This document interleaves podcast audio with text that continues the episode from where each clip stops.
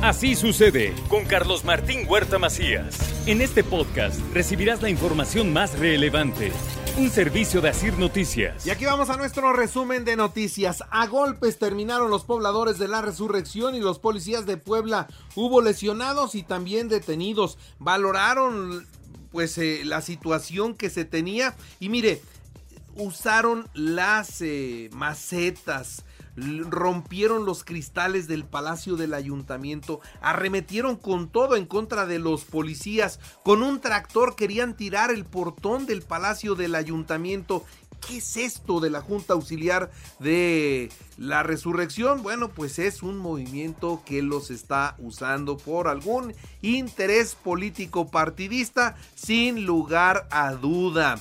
Confirma el Ayuntamiento de Puebla tres pobladores detenidos y, la, y están a disposición del Ministerio Público por los daños en el Palacio Municipal. Y bueno, la retención de un funcionario de gobernación durante varias horas lo tuvieron retenido, ya lo liberaron, va a seguir el problema, ojalá que no, ojalá que se puedan entender, pero señores de la resurrección, fíjense bien, alguien, alguien los está utilizando. Eso en el Zócalo. Y en la vía Tlaizcayot es lo mismo. Alguien está queriendo sacar ventaja y por eso están movilizando a los vecinos. Fíjense bien que no los vayan a usar. Hoy vamos a conocer ya el resultado del estudio que hizo el gobierno del estado, pero anoche los vecinos de la vía Tliscayot bloquearon la vialidad provocando un caos impresionante.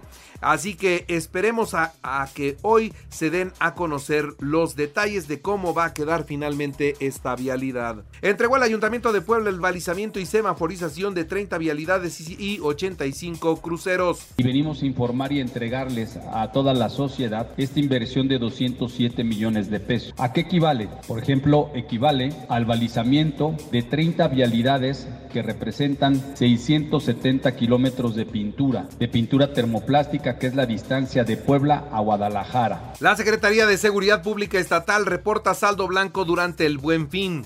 Seis detenidos por la violación y muerte de una niña de seis años, Daniela. Entre ellos sus papá, su papá, su madrastra y los abuelos. El ayuntamiento ya colocó más de 5 mil adornos en 2D y 3D a lo largo de 10.5 kilómetros. Noches de Alegría y Navidad en Puebla, así lo denominaron.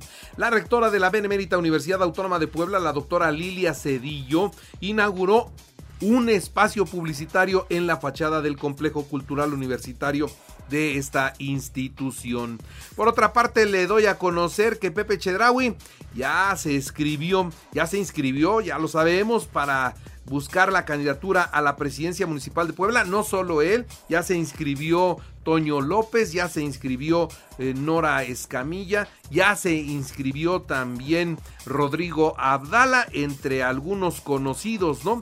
Y bueno, Nancy de la Sierra, ¿qué le dice a Pepe Chedraui? Que antes de haberse ido a Morena tuvo que haber hecho un análisis más a fondo. Pues yo le diría que hiciera un análisis más profundo. Morena no es lo que prometió López Obrador que sería. Morena se convirtió desafortunadamente en el levantadedos, en las designaciones con mano alzada, en la poca participación de la sociedad, en la falta de sensibilidad de lo que sucede, por ejemplo, hoy en Acapulco.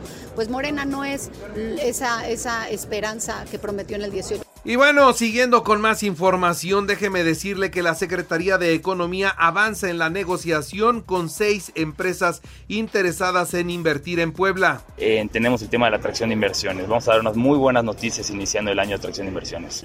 Pues la realidad es que tenemos cuatro sectores abiertos y son más de seis empresas con las que estamos trabajando que ya avanzamos a, a segundas, terceras rondas de negociación. Hay que ser muy cuidadosos con la información que presentamos respecto a la atracción de inversiones porque son empresas que te piden y te hacen firmar confidencialidades, entonces así hay que mantenernos. A la internacional andamos correteando a la Marina, al ejército para que nos den una despensa. Tuvimos que bajar al hospital del quemado para que nos dieran algo de comer. Esto es lo que dicen los pobladores de Acapulco, donde pues se quedaron sin ayuda, ¿no?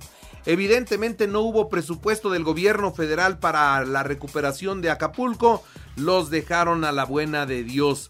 Guerrero tardará en recuperarse hasta cuatro años tras eh, este fenómeno Otis. Estas son estimaciones de BBVA Bancomer aquí en México. Este cálculo se hace tomando en cuenta las experiencias de huracanes pasados. Cuatro años para que se, recuperen allá en Acapulco. El presidente anunció que la superfarmacia la superfarmacia ya la van a inaugurar en el mes de diciembre y quedará a cargo de Birmex y quién va a ser el que mande en la farmacia, un general del ejército. Todo está quedando en manos del ejército y a ver si no después nos arrepentimos de todo esto. El presidente recomienda al gobierno de Puebla negociar el contrato del Museo Internacional del Barroco, haciéndoles ver a los empresarios que cuando se recibieron los contratos había una política distinta a la que hoy se tiene. El presidente calificó de autogol el triunfo de Javier Milei allá en Argentina y consideró que no les va a ayudar, aunque dijo respetar la decisión del pueblo soberano de Argentina.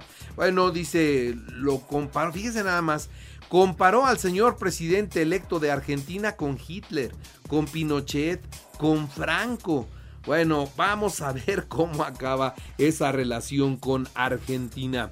Por unanimidad, la Suprema Corte avala que el ministro Javier Laines pues revise legalmente la extinción de los fideicomisos. Un revés naturalmente a la presidencia de México. Una vez más desde la Corte le dan un revés al presidente. No se va a tocar ese dinero, se lo aseguro. Por lo menos no durante este sexenio no se va a tocar ese dinero. Se van a ir a un litigio que seguro estoy se va a llevar muchos años. ¿eh?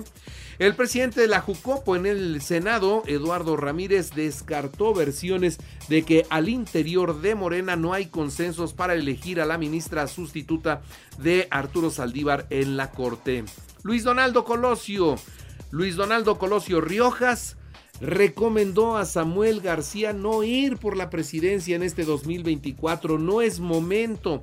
Está tomando decisiones poco prudentes, dice este joven alcalde de Monterrey.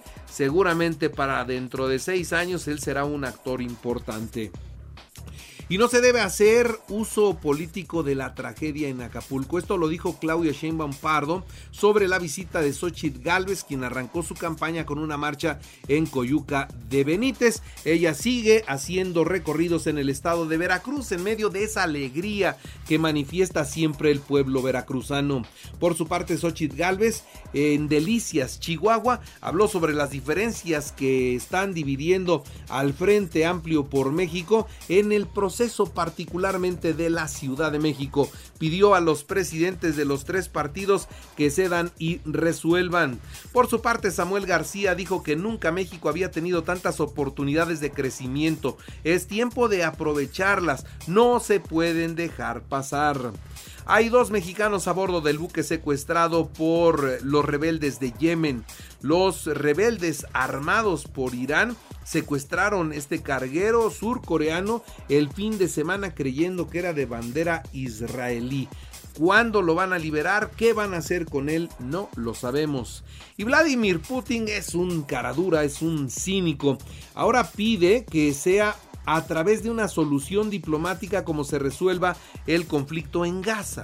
Y yo estaría de acuerdo con él si es que él no sigue atacando a, Ucrania, porque él ve el conflicto de Israel y Gaza y pide solución diplomática, pero él no quiere solución diplomática al, conflicto allá en Ucrania, ¿no? Entonces, eh, dice una cosa y hace otra. En los deportes, México 4-2 en penales a Honduras, pasa a las semifinales de la Liga de Naciones de CONCACAF y va a la Copa América. En la eh, eliminatoria mundialista de la CONMEBOL, Argentina 1-0 a Brasil, Uruguay 3-0 a Bolivia, Colombia 1-0 a Paraguay, Ecuador 1-0 a Chile. En Europa, Países Bajos 6-0 a Gibraltar para garantizar el boleto a la Euro 24. Croacia 1-0 a Armenia, Rumania 1-0 a Suiza, Grecia 2-2 con Francia, Gales 1-1 con Turquía. Y en el fútbol femenil, América Tigres el viernes a las 8 de la noche y la vuelta en la misma hora el próximo lunes. Así sucede con Carlos Martín Huerta Macías. La información más relevante, ahora en podcast. Sigue disfrutando de iHeartRadio.